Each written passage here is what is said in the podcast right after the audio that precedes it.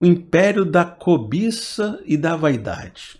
É algo que a gente observa tanto em nosso meio e as pessoas estão tão querendo viver essa cobiça sem prestar atenção na sabedoria que a gente começa a pensar se isso não é o padrão.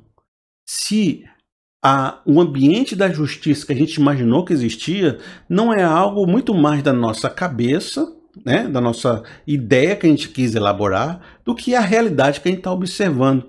Porque quando eu comecei a refletir mais profundamente, o sábio pensou isso, né, o sábio começou a falar, eu comecei a achar que as pessoas, no geral, estão mais andando segundo as suas cobiças, vontades e vaidades, do que exatamente se guiando para uma racionalidade e uma sabedoria. E é por isso que eu vou trazer para vocês Eclesiastes 9:3, que vai dizer o seguinte: esse é o mal que há em tudo que acontece debaixo do sol. O destino de todos é o mesmo. Isso a gente já viu.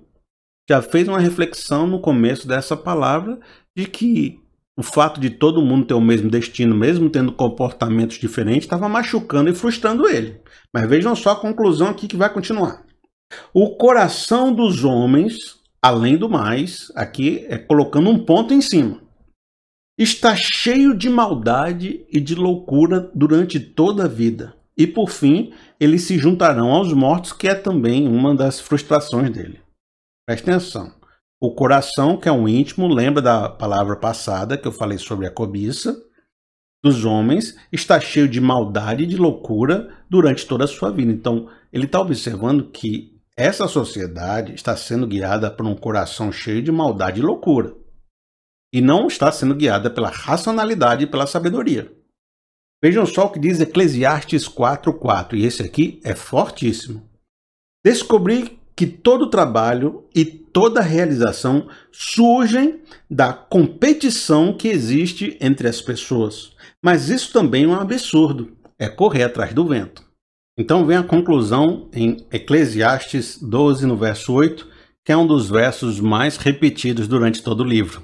Diz assim: Vaidade de vaidades, diz o pregador. Tudo é vaidade. Então a gente viu que o coração do homem está cheio de maldade e loucura. Ele está se guiando muito mais por esse desejo interno louco, essa vontade louca, do que uma sabedoria e um conceito de justiça que nós estamos aqui todo o tempo tentando pregar. E o que move o mundo é esse desejo, essa vaidade de vaidades. Tudo é vaidade. A vaidade do homem é que está movendo as suas mãos. Ao mesmo tempo, você vai observar que ele fala que toda realização e toda obra que alguém faz vem da competição que acontece entre as pessoas.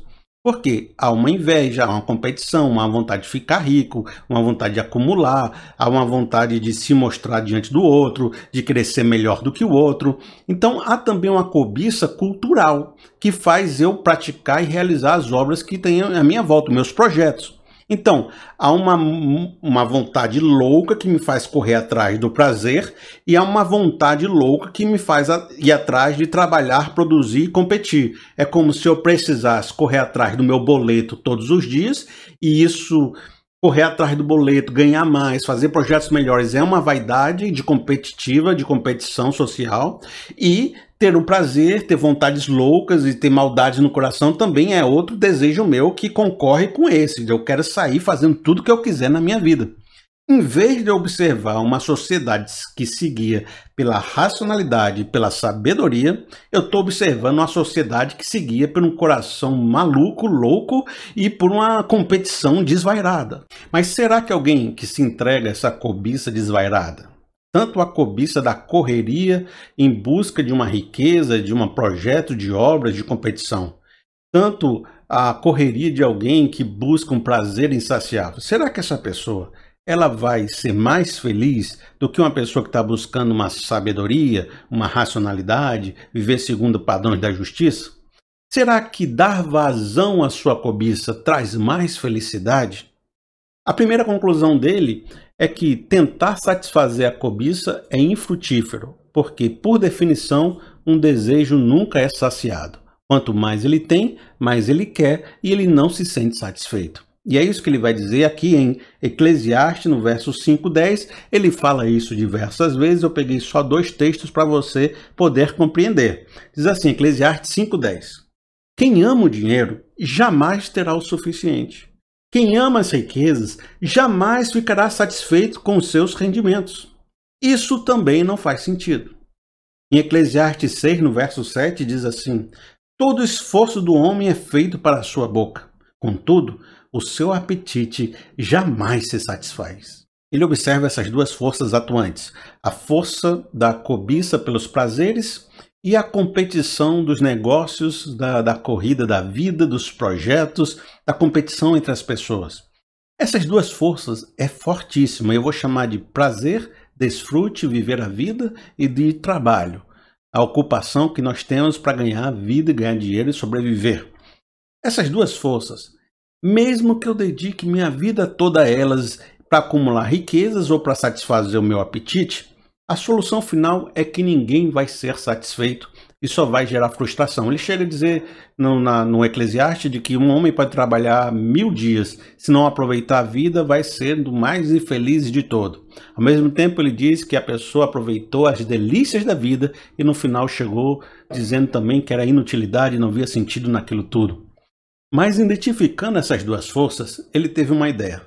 Ele elaborou uma fórmula capaz de equilibrar o jogo da cobiça. E qual foi essa fórmula? É o seguinte: o indivíduo vai desgastar sua alma trabalhando, acumulando riqueza, mas ao mesmo tempo, ao longo do que ele acumula riqueza, ele vai separar momentos para ele gastar e desfrutar da vida, satisfazendo os prazeres da sua cobiça do seu coração.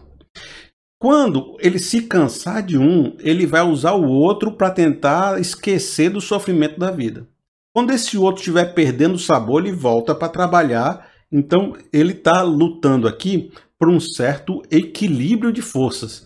Se eu equilibrar a luta para ganhar vida com a luta com a minha busca pelos prazeres, um vai equilibrar o outro e eu vou ter uma vida considerada agradável. Talvez isso é bom para se fazer debaixo do sol. É uma das conclusões que ele chegou. Equilibre a sua cobiça com outra cobiça, né? se desgastando de um lado e tendo prazer de outro, e você vai conseguir ter uma vida mais ou menos o bom, esquecendo de que essa vida não tem sentido. Existe uma frase espirituosa que as pessoas usam nessa hora que diz: O miserável é um gênio. De fato, o miserável é um gênio. Hoje é fácil você entender essa fórmula funciona. Você tem o trabalho na semana e você tem o descanso no fim de semana. Você tem férias, você tem momentos de descanso para dormir, para já tá tudo organizado hoje em dia. Naquela época, isso era uma grande sabedoria, uma grande inovação. Falar para as pessoas: não se acabe de trabalhar, não morra tentando enriquecer. Muitas riquezas causam muito sofrimento. Amigo, preste atenção, equilibre aquela sua vida de projetos com também o fato de você poder desfrutar sua vida, sua família, seus amigos, porque isso é o que você vai conseguir de melhor nessa vida, porque se você esperar muito por muitas coisas para o futuro, você vai acabar morrendo, vai acabar sem viver o bom dessa vida. Mas então, o sábio, como ele é sábio, ele começa a fazer uma autorreflexão.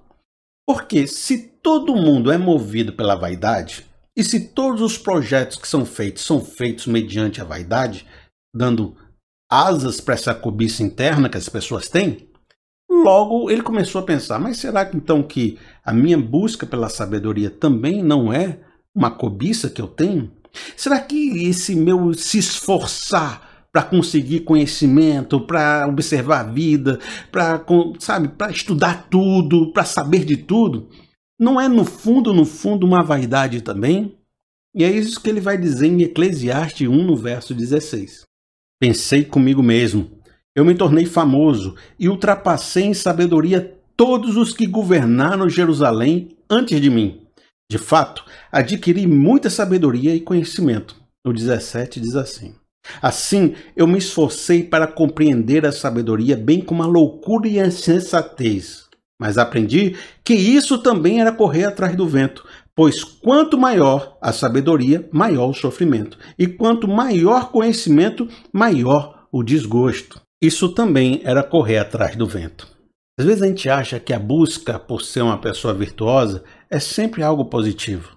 Mas às vezes a gente começa a perceber que há muita vaidade envolvida nisso vaidade de ser honrado, vaidade de ser aclamado, de mostrar que eu sou superior aos outros, de que eu atingi um patamar de sabedoria muito maior do que esses tolos à minha volta, de que eu fiz grandes projetos, de que eu sou uma pessoa sabe tudo, de que eu tenho muito conhecimento. Há uma arrogância, uma busca de destaque e ao mesmo tempo isso vai causando um sofrimento, vai causando um desgaste.